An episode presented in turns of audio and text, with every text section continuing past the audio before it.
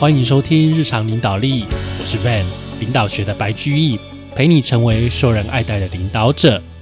啊，各位听众，大家好，又来到我们 Podcast 的时间了。之前我们讲了受人欢迎的六种方法，这个礼拜开始我们要讲让人赞同你的十二条法则。啊，这个卡内基跟我们讲说，怎么样让别人赞同我们哦？这个也是很好用的十二条法则。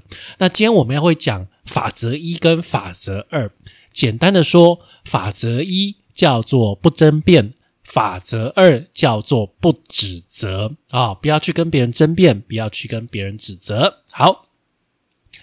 一战结束之后没有多久哦，卡内基先生那个时候他是这个罗斯史密斯爵士的经纪人啊，在战争的时候啊，史密斯在澳洲当飞行员，而且被派往巴基斯坦哦。他战争结束之后啊。曾经三十天就飞行了半个世界，这个成就轰动全球，而且啊，澳洲政府还给他五万美元的一个奖励金，英国政府给他爵士的勋章，所以啊，一时间他成为整个英国最红的公众人物哦。啊，有一天晚上啊，卡内基就去参加这个史密斯爵士的欢迎晚宴哦，一个晚宴，坐在旁边的一位先生啊。给他讲了一个有趣的故事，然后啊，最后啊，他用一句名言当做是这个结束哦。命运终有神灵在掌握，无论我们如何披荆斩棘哦。那然后这位啊，讲话这位很有趣的先生就说，这句话源自于圣经。卡内基啊，他知道这个人讲错了。嗯，卡内基觉得我自己一定是对了，他一定讲错了。为了得到受重视的感觉，还有他自己的优越感哦，卡内基先生就直接指出那位演讲者的错误啊，就是他就是单纯要去纠正对方，所以啊，他变成了一个不请自来、让人讨厌的挑错大队。然后啊，对方也不让步，他说：“我非常确定，啊。”这太可笑了！这句话不可能出自于莎士比亚，一定是出自于圣经啊。然后啊，这位演讲者坐在卡内基先生的右边，在卡内基先生的左边啊，是他的一位好朋友啊，叫做法兰克。法兰克他其实啊，研究莎士比亚研究了很多年。所以啊，那个演讲的人跟卡内基先生就说：“好，不然我们一起来问法兰克先生的意见。”法兰克先生听完之后，在桌子底下踢了这个卡内基先生一下，就说：“哎，卡内基先生，你弄错了吧？这位先生没有错，这句话的确出自于圣经。”晚上回家的路上，卡内基就跑去问这个法兰克：“法兰克，你明明就知道这句话出自莎士比亚。”法兰克先生就平静的说：“没有错，这句话出自《哈姆雷特》第五幕第二场。但是卡内基啊，我们不过是参加宴会的客人，没有必要去证明别人错了。与其让他同意你的想法，不如给他留面子。他又没有问你的意见，也不需要。没有必要争辩的时候啊，总是我们要去避免争辩。”法兰克先生这一段话对卡内基的启发很大，可以说是终身难忘。卡内基想一想，嗯，他不止让那位演讲者不开心，也让他自己的好朋友，也就是那个宴会的主人很尴尬。如果卡内基不这么爱跟人家争辩，应该气氛会好很多哦。所以他一直觉得这个教训很重要。哦，卡恩基他其实他一向喜欢跟人家争论，而且乐此不疲。年轻的时候啊，他常跟他哥哥争辩全世界什么所有的事情，他都有意见。然后啊，到了大学，他又研究逻辑学，还有辩论术，他就一直去跟人家辩论啊。说起来，他参加过或者是他在旁边听过的辩论会啊，多达几千场。这个卡内基先生，他仔细观察，而且反思过去这些辩论，最后得到一个结论，就是世界上唯一可以赢得辩论的方法，就是避免争辩，不要去辩啊！遇到这种情况，就要躲得远远的，不要去辩，你就赢了。为什么？只要辩下去，基本上就是让对方更肯定自己的观点。你觉得你赢了，他觉得他赢了，懂吗？其实两个人都输了，你绝对不会赢就对了啦。就是你就算讲到道理上都赢了哦，哦，即使他漏洞百出，他论点不清楚，脑袋不清楚，那又怎样？你自我感觉良好，但是对方呢？对方怎么想？你伤了他自尊心。让他觉得他不如你，到头来他还是不会去改变他任何的观点哦。有一个故事啊，就是呃，有一位年轻人叫做派翠克啊。派翠克这个人啊，他教育的程度其实不高，但是他却很喜欢跟人家争论哦。他当过汽车司机，然后又卖过卡车，都没有什么成绩。后来他就来上卡内基的课。然后卡内基就跟他聊了几句，他发现啊，诶，这个派翠克常常跟他的客户在那边争论不休，所以啊，就冒犯了人家。如果有客户对他卖的卡车有疑问，他就很生气啊，去跟这个客户去辩论。然后啊，后来他反省，每次我走出别人的办公室，我都会自我安慰：哇，我刚才把那个蠢蛋好好的教育了一顿，我确实啦。有好好教训他，但是呢，东西都卖不出去。那卡内基先生啊，就针对这个情况去教派翠克，教他怎么样，教他控制自己的情绪。你要避免无意义，就是没有必要的一个争论争执。过了一段时间啊，派翠克居然变成一位明星业务员哦。那他是怎么样做的呢？啊，他自己说啊。这个，假如我去一位顾客的办公室拜访，对方说啊，怀特汽车，怀特汽车就是这个派崔克他们公司哦，这种车哦不太好呢。你就算是送我，我也不会要，我只会买某一排的汽车哦。然后这个时候啊，派崔克就会说，哦，你说的那种车子，那种卡车，的确口碑不错，品质也很好，而且售后服务也很不错。这样一讲啊，对方就不再争辩了。他只要说哦那一家汽车好，我就说对那家汽车好，我就同意。所以啊，我就巧妙的终止了一场争论。那他不可能不停的一直说啊那家汽车多好多好多好。等他停下来，我就开始见缝插针去介绍我们怀特汽车的优点。这种情况啊，要是在几年以前啊。他一开口，可能就很生气，就开始争论起来，吵起来，就说啊，一根的软掐软麦都软麦了，现在麦迪亚骗人啊，就跟他吵。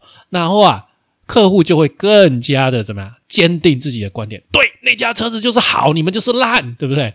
然后啊，越吵越凶，越吵越凶，客户就越喜欢对方的汽车。仔细想想，这样到底是能卖出什么东西？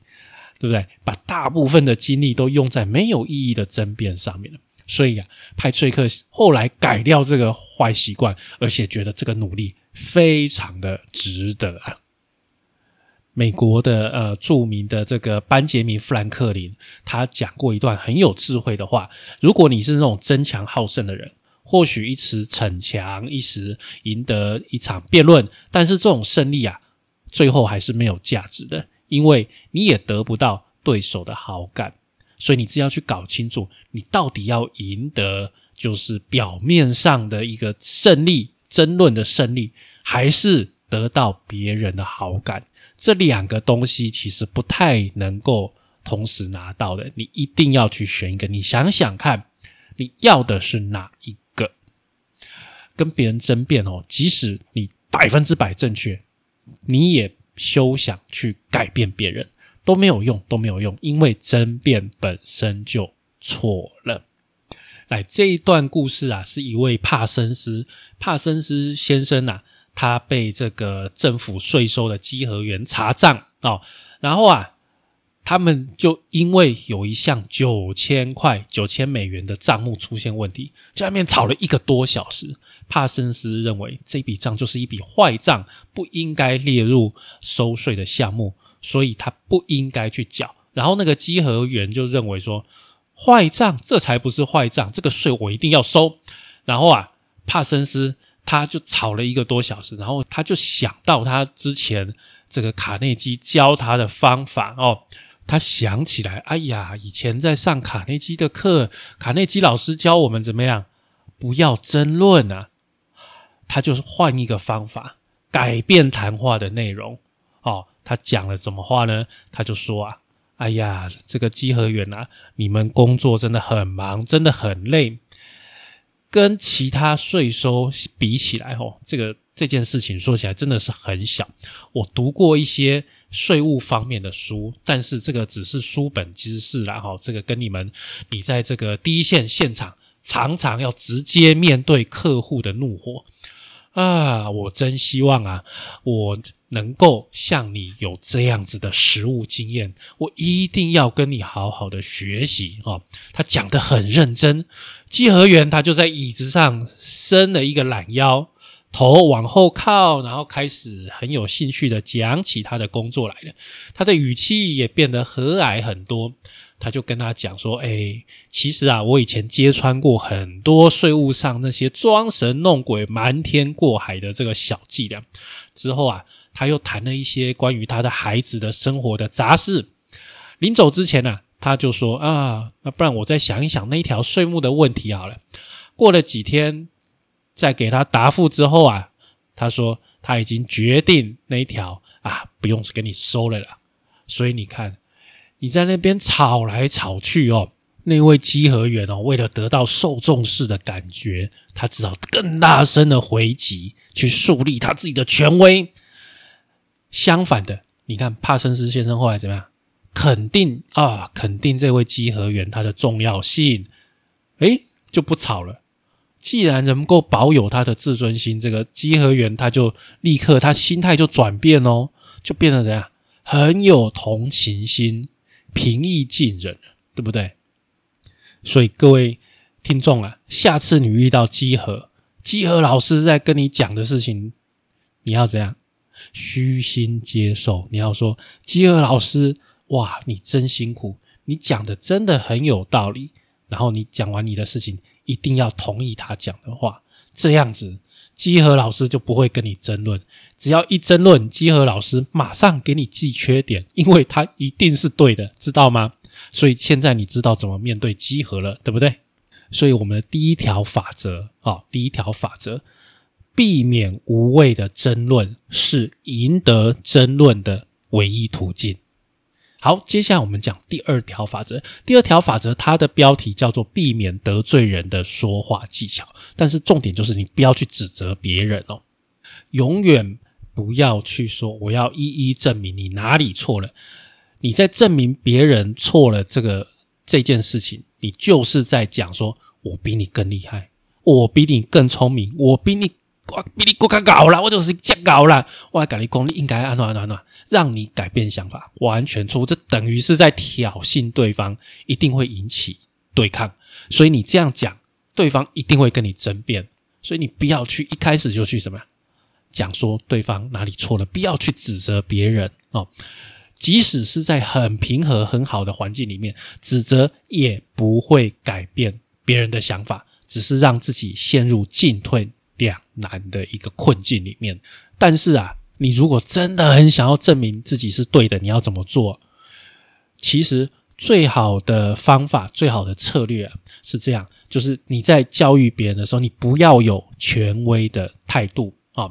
你在跟他讲新的东西的时候，好像在提醒早就已经熟知的知识一样。哦，你在讲这件事情，你是在提醒他啊。哦，这个就之前的这个人，哦，这个我想大家都知道了，就是这样，这样，这样，这样。好，你不要故意去讲，没有，你讲错了，不是这样，应该是这样，不要，不要这样讲。好，你想说啊，这个我想大家都应该都知道，这个其实就是那个那个什么事情哦。那我想提醒大家，那其这样子做可能也很好啊。三百多年前啊，伽利略曾经说，教育人是不可能的。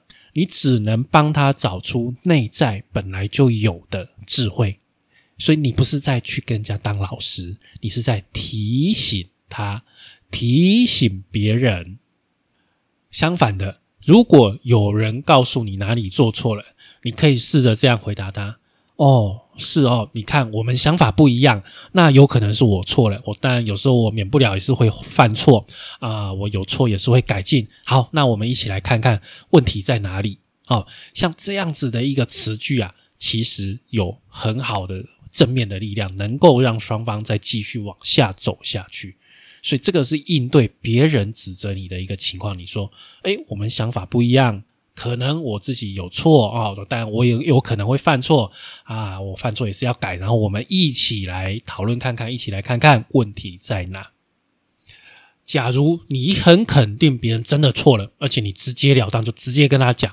会有什么反应呢？这边有一个例子，有一位纽约的年轻律师，有一次他去参加美国最高法院的一个重案的辩护，这个案子涉及的这个金额很庞大啊，判决的方式也会对法律界产生重大的影响。在辩护的过程之中啊，这位法官哦，年高德少的法官就问这个律师说：“海事法的诉讼时效是不是六年？”这个律师愣住了。他看了法官很久，然后直接就说：“审判长，海事法里面没有关于诉讼时效的法规。”然后啊，整个法庭变得鸦雀无声，像凝固了一样。这个律师其实是对的，这个法官讲错了，但是这个律师就直接给他指出错误。这个法官，你觉得他会吃下来吗？他会承认吗？没有，不可能！虽然这个律师觉得法律就站在我这边呢，条文就这样写啊，我觉得这个是我在法庭上表现最好的一次啊，但是法官怎么样？没有被说服啊，反而啊，是让一位这个德高望重、知识渊博的老法官当众出丑。所以啊，我们明明知道对方的错误，也不要直接去当面的指责、当面的批评，好，不要这样，不要这样去做事情。这样去做事情，你永远没有办法赢得别人的好感。我们是要赢得别人的好感，我们不是来当老师的。接下来这个例子啊，是发生在当年的一家纺织厂里面啊。这位工程总监叫做凯撒琳，凯撒琳他啊，他就讲他的故事哦。他说：“我的职责之一啊，就是制定并且管理员工的奖励制度以及标准哦。这个很常见的工作。当这个生产比较单纯，只有做两三种产品的时候，这个奖励制度还可以应付。但是啊，工厂过没多久就这样。”扩大生产的规模，变得要同时生产十二种产品，产量多了很多。这个时候，过去的制度跟标准这样就不能用了，就不太适用，没有办法公平的按照啊员工的工作成果去给他奖励。那当然也就没有办法鼓励他们提升产能。于是啊，我就开始去设计新的奖励制度还有标准，按照员工。负责的这个不同产品的类别，在特定的时间考核，给予奖励。然后我把这套新的方法带到会议室，下定决心要向主管们证明这套新的制度绝对管用。我详细的把旧制度种种的问题把它挑出来，然后就说这个旧制度多么的不公平，我是怎么样一一解决当中的问题。结果嘞，彻底的失败了。啊！我忙着为我自己的立场跟新方案辩护，导致啊，他们有防卫心。这些主管有防卫心，没有办法，他们就不会去承认旧制度的问题。最后这个方案啊，当然新方案也是没有办法成立啦。后来啊，这个凯撒琳上完卡内基的课之后啊，他就发现到自己的错误，于是啊，凯撒琳就建议。好，我们再来开一次会，请大家来指正我的新方案啊！大家就针对这个新方案的每一个要点讨论，然后给出解决方案。在适当的时机啊，凯撒琳就会引导大家按照他自己的思路去想，然后最后啊，其实哦，就得出了像之前他一个人想的这个方案，其实差不多啊。但是啊，这一次大家都一致热情的赞同。经过这一次，凯撒琳才明白，直截了当指出别人的错误，完全不会有什么好的结果，还会引发各种反抗、各种防卫，不仅伤害别人的自尊，还让你处于很尴尬的一个处境。好，那接下来我们再来讲最后一个例子哦。这位先生叫克罗利啊，克罗利是纽约一家木材厂的推销员。那在木材厂这个产业啊，他们要去应付那个木材检查员啊。木材检查员说起来就跟棒球裁判一样，他们一旦做出决定哦，就不会更改任何的结果。那以前啊，克罗利他常跟这些这个检察员吵架，啊自己吵赢了，但是公司怎样？公司损失很多利益，因为这个检察员其实。不会，就实际上还是不会改变他自己的想法。你只是道理上、表面上，你好像吵赢了哦。然后克罗利参加完卡内基的课程之后，他决定他要改变，他要彻底的放弃争论。然后他就讲他后来的故事哦。有一天早上啊，克罗利办公室的电话铃声响起，一位顾客怒气冲冲的说：“他们刚接到一批货。”然后啊，检察员发现这批货才卸下四分之一啊，这四分之一里面有一半都不合格，都不行。他现在停止收货，而且要求立刻马上退货，退回这批货。他们完全有理由拒收。然后啊，这克罗利就马上去这个现场一趟哦，在路上他一直在想各种。方法各种对策。如果是以前的他，他会引用木材等级的标准，再加上其实克罗利以前也曾经当过木材检查员，用这个实际的经验来去说服检查员，证明这个木材根本就是合格的，只是他们啊可能拿了错误的标准去看。不过啊，克罗利又想了一想，我还是来试试看我新学的这个人际沟通技巧。好了。好，到了工厂啊，克罗利看到他们的采购经理还有检查员一脸不爽，当然不爽啊！那个退货买的东西有问题，当然是不高兴哦。而且怎么样，磨刀霍霍，准备跟他开骂了。克罗利走到卡车旁边，就说：“啊，我们啊，麻烦你们再继续卸货，我好好看一下实际的情况。然后啊，再请这个检察员说：啊，麻烦你把这个合格，就是 OK 跟 NG 不合格的木材分两边各摆到一边。你哪边这边你就觉得是 OK，你就放这边。好，那边你觉得 NG，你觉得不 OK 的，你放另外一边。过一阵子，他马上就发现。”这个检察员的标准太严苛了啊！而且他对规则、对标准根本就有误误解，他弄错了。他真的知道，因为他以前也做过检察员，他知道这个检察员真的弄错了。克罗利亚从这个检察员的谈话之中，他知道这个这个检察员他懂得很多硬木方面的知识，但是白松木哦，这次检验的这个白松木不是硬木。他对这种白松木的检查的这个经验还不足够，刚好刚巧，克罗利其实他在检查白松这一方面是他的拿手专业，他很强啊。那他就在想说，那我现在就要提出来反对，去质疑对方吗？想一想，不要，我继续看。我耐心的问他说：“哎，为什么这一批不这这颗这颗不合格啊？这个为什么不行？”然后啊，完全没有暗示他没有任何错误啊。然后这个克罗利他只是说：“啊，我问这个问题啊，只是啊，希望以后会按照他们的标准来供货啊。我确定一下你们的标准，所以我我要问的清楚一点，我要确定啊。然后啊。”提出问题的时候，克罗利就态度就很和善，展现合作的精神，而且不断的强调说啊，你们客户挑出不满意的木材绝对是合理的，没有问题啊。然后啊，缓和了气氛之后，双方这个剑弩拔张的这个气氛一下子就没有了，就不见了。但是克罗利啊，他同时就时不时去提到重点，故意想说让这个检察员自己想到，这次采购的木材其实有符合一般的标准，但是啊，他们要求的品质其实适用于更昂贵的木材，也是等级不同了哦。那这个克罗利他很小心，他很小心，慢慢的讲。哦，因为他想要避免，他也怕说对方认为我是要借题发挥，是要吵架的。然后慢慢的哦，对方的态度改变了，最后居然还自己承认说啊，是他们缺少白松木的检验经验呐，哦，反而到最后每一根木材要卸下来的时候，检验员还会问说，哎，克罗利先生，你的意见是什么啊？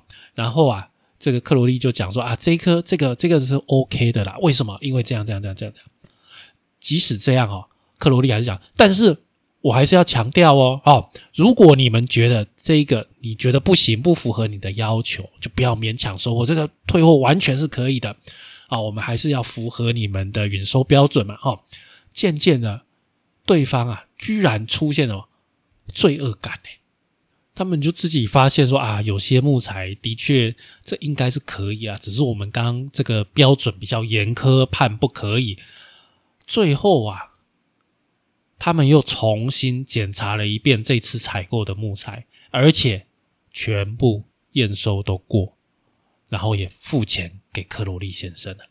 所以从这件事情来看，稍微运用谈话技巧，学会自我克制，绝对避免指责别人，真的是除了有这个利润上面的进账之外啊，最重要的是什么？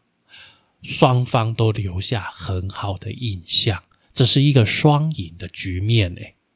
所以这个就是我们第二条让别人赞同你的法则：绝对不要去指责别人，不要去刺激他们的情绪。